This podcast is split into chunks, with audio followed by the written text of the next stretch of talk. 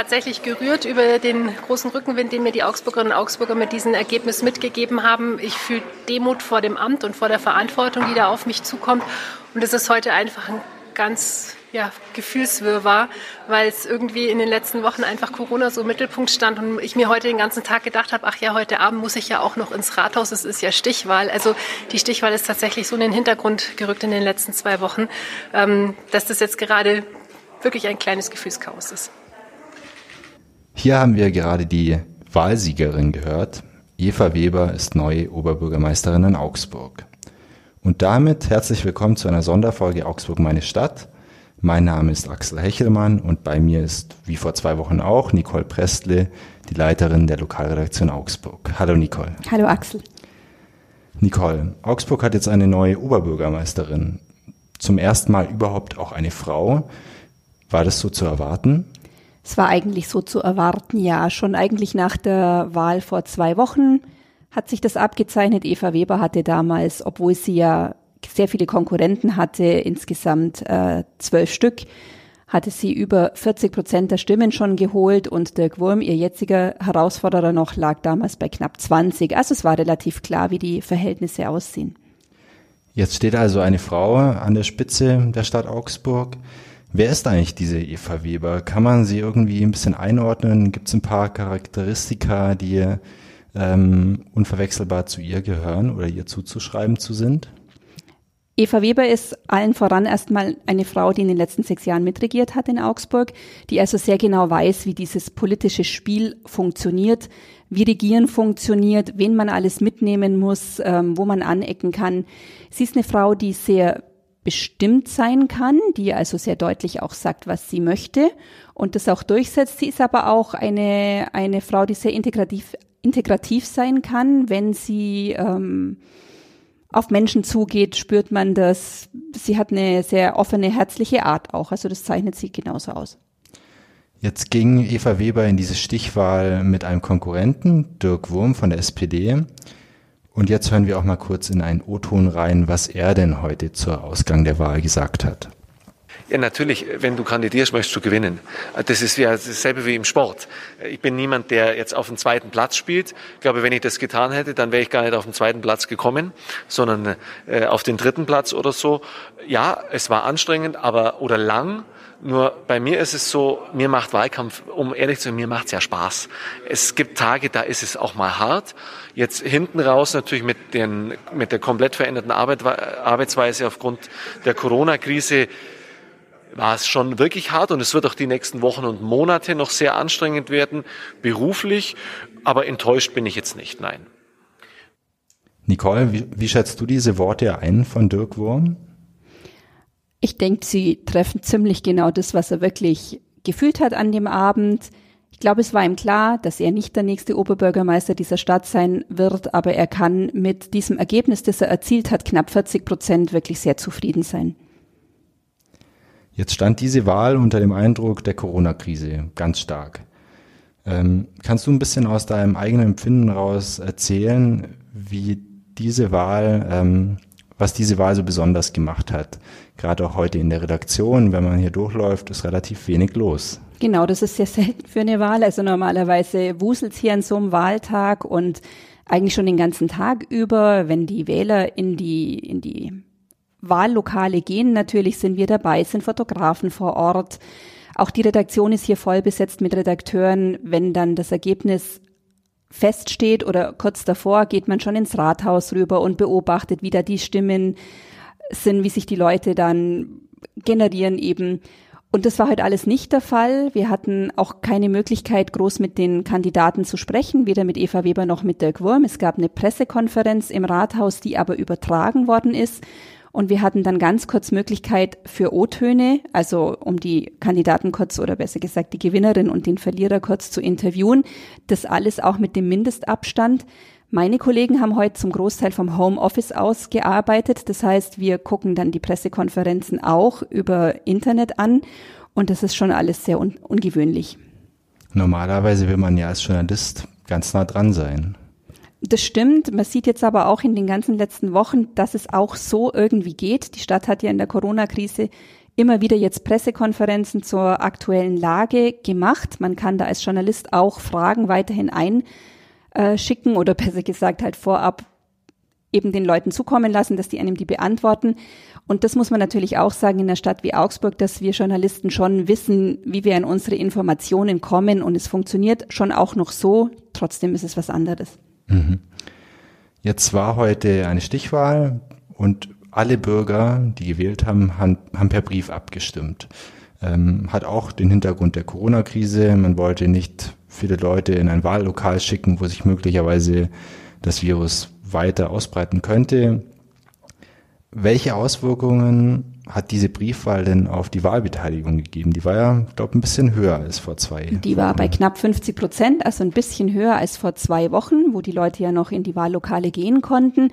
Ob jetzt das tatsächlich an der Tatsache lag, dass jeder ja seine Unterlagen frei Haus geliefert bekommen hat, fast jeder sage ich, weil ein paar Briefwahlunterlagen kamen nicht an. Ähm, ob das daran lag, kann ich jetzt nicht sagen. Man könnte jetzt genauso gut sehen, wenn jeder das schon frei Haus bekommt, warum sind dann nicht mal die Hälfte aller Wahlberechtigten wirklich zur Wahl gegangen, in Anführungszeichen, und haben ihre Unterlagen abgeschickt. Schwer zu sagen, was da Corona ähm, an Auswirkungen hatte oder nicht. Trotzdem finde ich es schon gut, dass die Wahlbeteiligung jetzt noch höher war, noch höher als vor zwei Wochen und vor allem sehr viel höher als vor sechs Jahren. Das spricht schon, also finde ich ein positives Zeichen. Mhm. Manche Hörer haben vielleicht gerade aufgemerkt oder aufgehört, als du gesagt hast, manche Briefwahlunterlagen sind bei den Bürgern nicht angekommen. Riecht es nach ähm, einer großen Wahlpanne oder hat die Stadt das irgendwie gelöst? Also es ist so, dass wohl jedes Mal, wenn Wahlunterlagen versandt werden, das hat uns der Wahlleiter auch gesagt, immer wieder es vorkommt, dass Unterlagen nicht ankommen, nicht rechtzeitig. Und die Stadt Augsburg hat in dem Fall jetzt, muss man sagen, von vornherein sehr schnell reagiert. Die haben schon die ganze vergangene Woche gesagt, wer seine Unterlagen nicht bekommt, der hätte sie am Samstag noch abholen können, der hätte sogar heute Sonntag noch seine Unterlagen abholen können. Also wer jetzt in Augsburg wählen wollte, der hatte wirklich alle Möglichkeiten dazu. Okay. Zurück zum Politischen, zurück zu Eva Weber. Für Sie stehen jetzt Koalitionsverhandlungen an und da hat sie uns auch einen O-Ton dazu gegeben. Da hören wir jetzt mal kurz rein. Wir werden mit der, den Grünen als nächstes die Gespräche führen. Die Grünen sind der zweitgrößte Partner im Augsburger Stadtrat. Und ähm, wenn man einfach Wählerwillen auch hoch einschätzt, dann äh, würde ich sagen, dass die Grünen für viele Augsburgerinnen und Augsburger einfach auch ein Wunschkandidat sind. Wir werden aber natürlich auch mit der SPD sprechen und auch mit den Freien Wählern, die ja auf der Bayern-Ebene unser Koalitionspartner sind.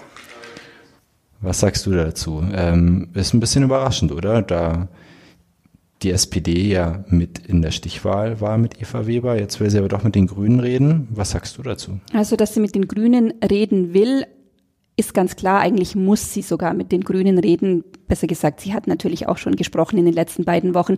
Martina Wild, die ja auch eine der Favoritinnen war beim ersten Wahlgang von den Grünen, hat sehr gut abgeschnitten.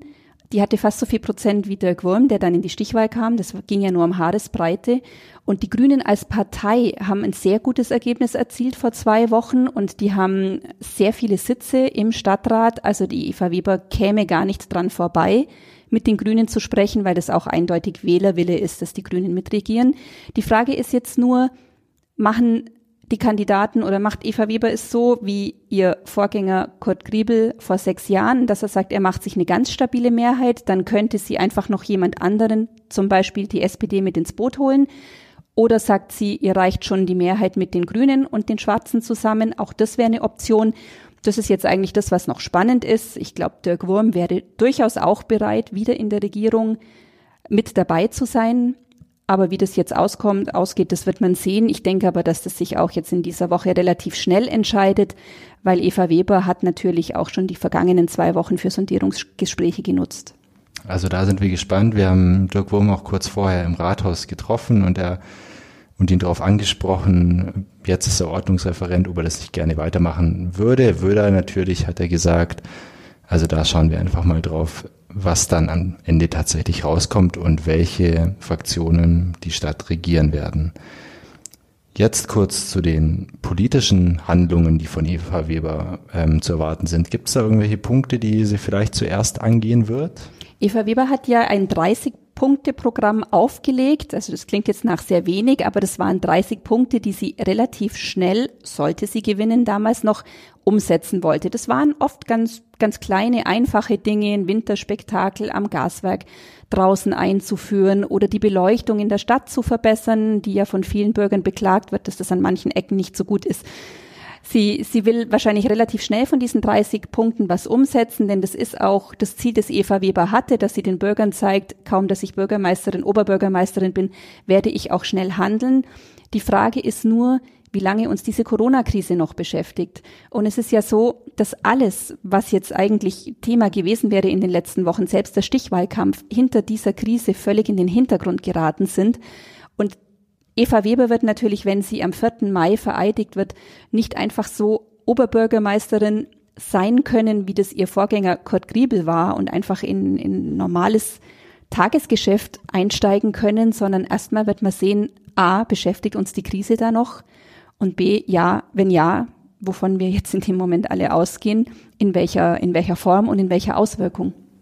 Also darf Eva Weber mutmaßlich gleich als Krisenmanagerin ins Amt starten. Sie darf ins Amt starten als Krisenmanagerin, ist aber natürlich auch jetzt schon Krisenmanagerin gewesen in den letzten Wochen. Von daher macht sie wahrscheinlich nahtlos zumindest in der Hinsicht so weiter, ja.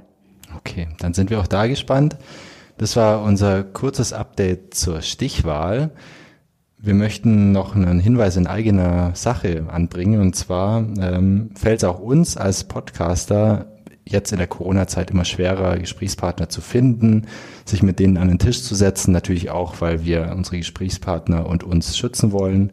Deswegen gehen wir jetzt in eine einmonatige Pause und hören uns dann in vier Wochen wieder. Bis dahin alles Gute. Vielen Dank, Nicole, fürs Gespräch. Gerne. Und bis in einem Monat. Tschüss. Tschüss.